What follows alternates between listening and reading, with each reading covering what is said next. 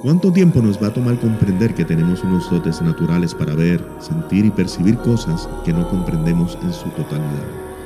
Y que reaccionamos con mucho miedo ante la posibilidad de compartirlas. Pero más allá de compartirlas, poder estudiarlas de una manera diferente donde no haya ningún tipo de prejuicio puede ampliarnos la manera que percibimos nuestro mundo y a nosotros mismos.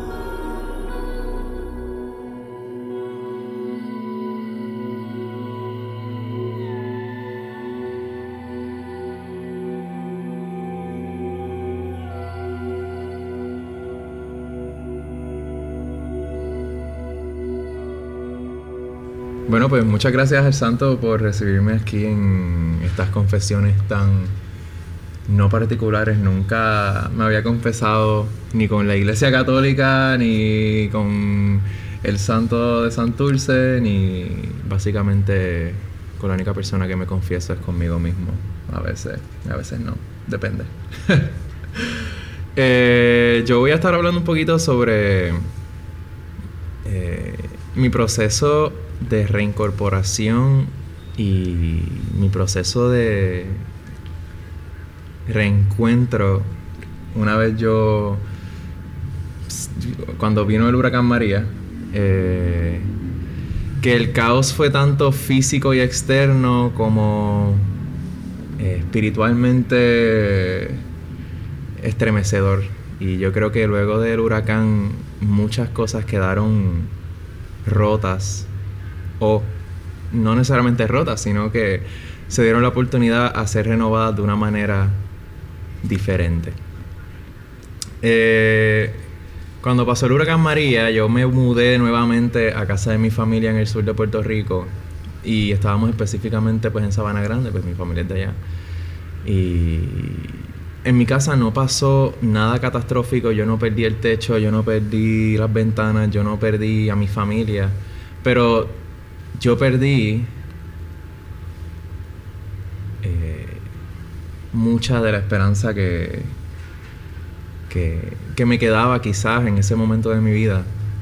Era un momento de mucha transición y bueno, pues encima de eso el cherry on top fue el huracán, que vino con toda la fuerza a destruir todo lo que se encontraba a su paso, pero también vino a, a crear un espacio de, de renovación, pues como ya había dicho, y luego de que pasó el huracán, en los días, eh, como tres días luego de que pasó el huracán, que ya la gente estaba recogiendo los escombros y la gente se estaba reincorporando en sus casas y estaban adaptándose al nuevo estilo de vida sin agua, sin luz, sin, sin las comodidades de antes.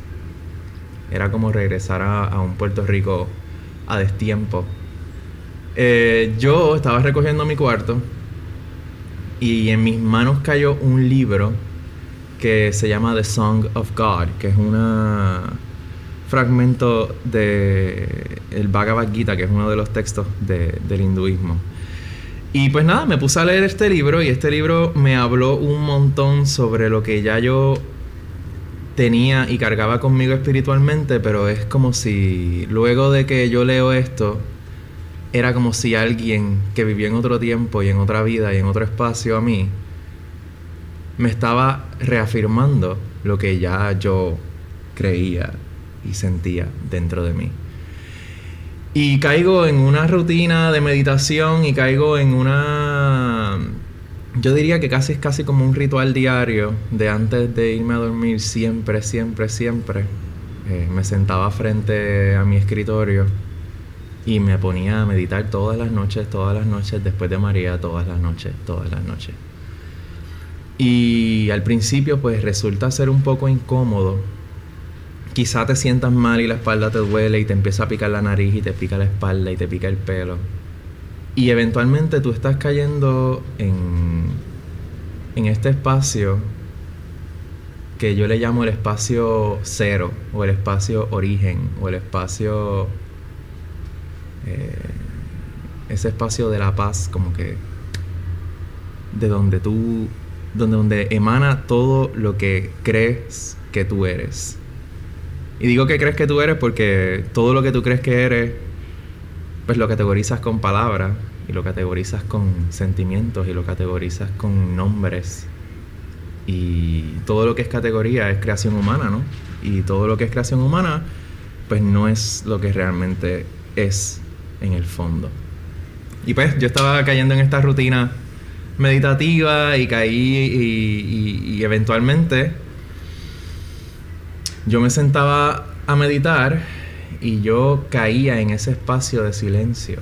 Y era como cuando tú vas a la playa y revuelcas el fondo de la arena, tú sientes que todas esas partículas de arena están flotando dentro de tu mente y están flotando a mansalva en todas las direcciones y dirigiéndose a todas partes y viniendo de todas partes. Y eventualmente toda esta arena va cayendo en el fondo y te deja ese espacio de silencio, ese espacio de... Y digo silencio porque eso es, así es que se expresa en mí. ¿Sabes? Es como... Y que conste que cuando hablo de silencio tampoco me refiero a que silencio es sinónimo de vacío o de nada. Sino es como un silencio innato, es como ese silencio que uno experimenta antes de nacer. Y yo logré en ese silencio reencontrar mucho de lo que se me había perdido con el huracán. Y a veces uno pierde el silencio.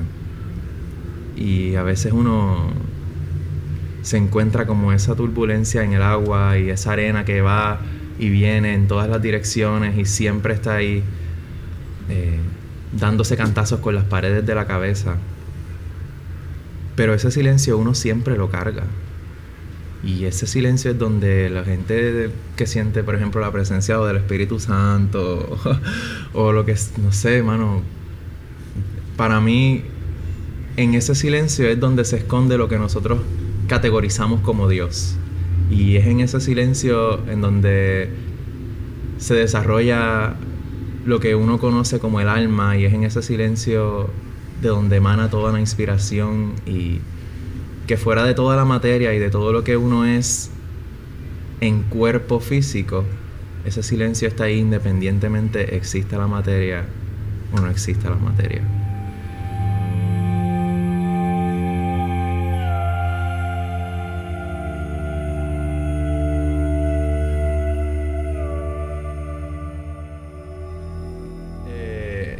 ¿Verdad? Y el silencio no es necesariamente el punto de llegada, ni es el punto cumbre a donde tú llegas, porque el silencio no es ni, ni, el...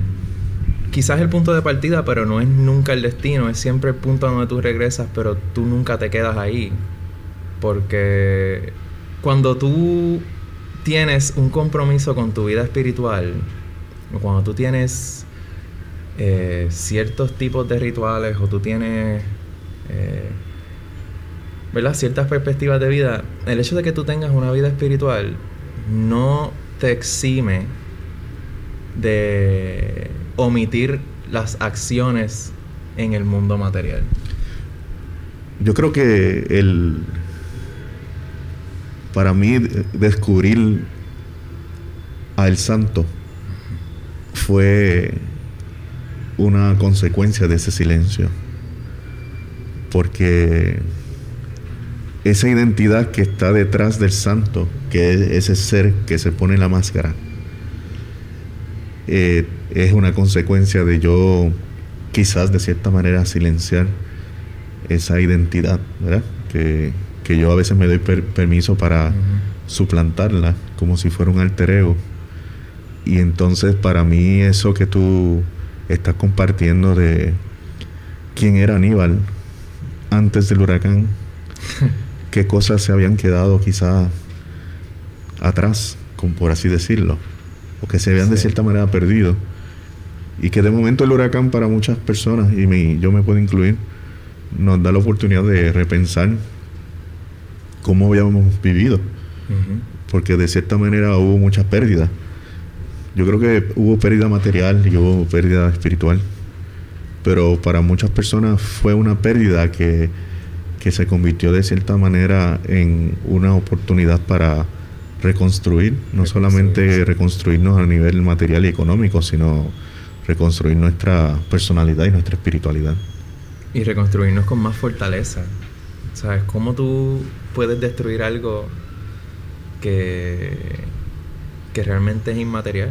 Tú no puedes, cuando tú te construyes desde ese silencio, es bien difícil tumbar esa fortaleza.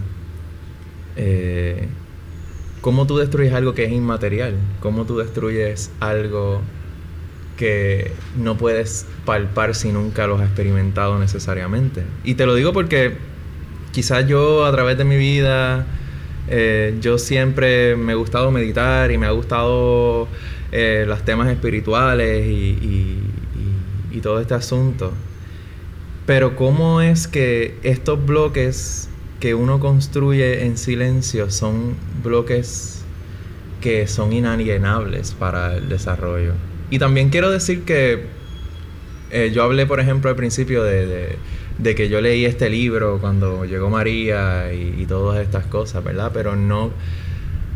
También es quizá tener estas herramientas como los libros que te ayudan a, explorar otros horizontes espirituales y los libros que son herramientas que te ayudan a descubrir el silencio y a llegar a ese silencio y a decirte cómo puedes lograr el silencio, sea la tradición que sea. Pero también es descubrir dónde es que está el silencio tuyo y cómo tú lo descubres porque para mí es bien irónico apegarse a un texto que te habla del desapego. Entonces, ¿cómo es que una vez tú tienes esta herramienta que se te apareció porque tú la pediste en algún momento, descubriste, la usaste, te funcionó, pero también hay que dejarlas en libertad.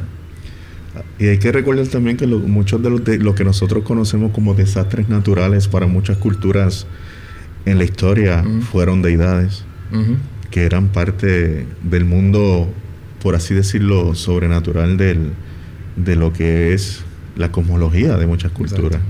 Ya para nosotros, con, con, esto de la ciencia y los, y los avances de la ciencia y lo que hemos descubierto a través del fenómeno climático, es que nos estamos acercando a, a que estos dioses están siendo más poderosos.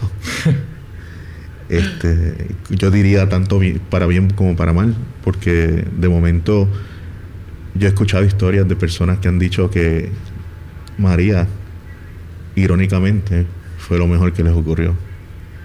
Y tu historia es interesante porque de momento si quitamos a María fuera de la ecuación, pues entonces es muy posible que muchas cosas no se hicieran visibles. Exacto que estaban invisibles. Sí, que María, María es como un catalizador para, para tu poder abrir otras puertas que no tenía, o sea, que tuviste ahí, que siempre estuvieron, pero que quizá no hubieses descubierto de no haberse movido cosas exteriores a ti.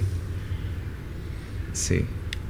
Y ese, y entonces si nosotros habláramos de que el silencio impulsó una serie de procesos en ti, eh, que, y, fueras entonces a, tener una nueva lectura de Aníbal. ¿Qué, qué, tú piensas? ¿Cuál sería esa nueva lectura? Sobre todo, y yo creo que es una de las más difíciles que, que se me ha hecho, es tenerme paciencia y tenerme compasión. Yo creo que no existe nadie más dañino para uno mismo que uno mismo. Y si tú no tienes ni paciencia ni compasión contigo mismo, no existe nadie que pueda tenerla tampoco. Porque de igual que el silencio nace de ti, tus sentimientos también salen de ti.